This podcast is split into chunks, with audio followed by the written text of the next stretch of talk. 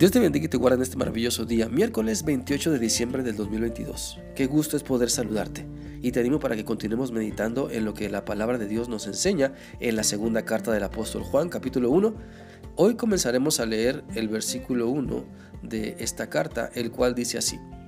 El anciano para la señora escogida por Dios y para sus hijos. Los amo en la verdad, y no solo yo, sino también todos los que conocen la verdad.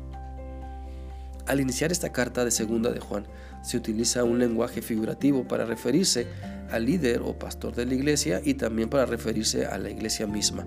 Pues a pesar de que el término anciano era usado con frecuencia para referirse al líder espiritual de la iglesia o al pastor, aquí se usa en una frase donde también se refiere a la iglesia como señora escogida por Dios y a los miembros de la iglesia como sus hijos.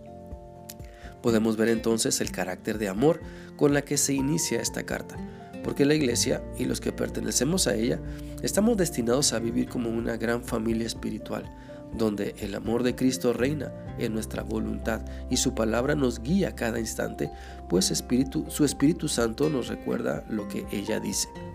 Por eso es importante reflexionar en la manera en que nos estamos dirigiendo a las demás personas, pues no solo es responsabilidad del pastor tratar a todos con cordura y amor, sino que es responsabilidad de todo cristiano dejar que el amor de Dios se manifieste en nuestra vida para con todas las personas en todo tiempo y en toda situación.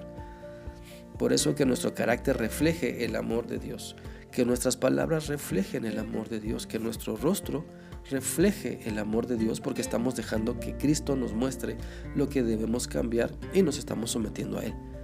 Y es que la palabra de Dios nos dice la verdad sobre Dios y sobre nosotros.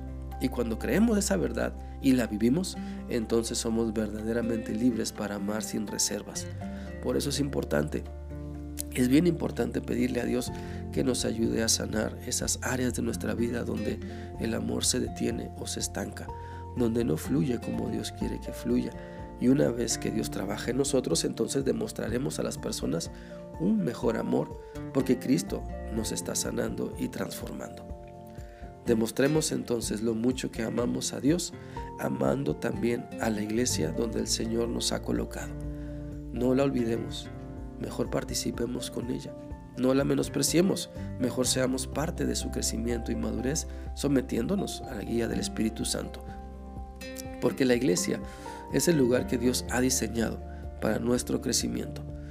Nunca estaremos completos en la voluntad de Dios si no nos congregamos, si no nos comprometemos con la iglesia, porque Dios no quiere solo que aprendamos lo que dice la Biblia, sino que también quiere que lo pongamos en práctica al convivir con otras personas que son muy diferentes a nosotros. Demostremos entonces el amor de Dios, aprendamos a amar, Después, bueno, aprendamos a amar a Dios más bien. Aprendamos a amar a Dios. También aprendamos a amarnos a nosotros mismos para entonces poder amar a los demás como Dios nos ordena. Y que los tiempos de iglesia sean de bendición y no una tortura. Que los tiempos de iglesia sean un deleite y no una pesada carga. Porque ya no aguantas ver ni escuchar a varios hermanos de tu iglesia. Por lo tanto, si Dios te ha amado, es para que tú también demuestres ese amor si Dios te ha salvado es para que tú compartas el Evangelio de Cristo.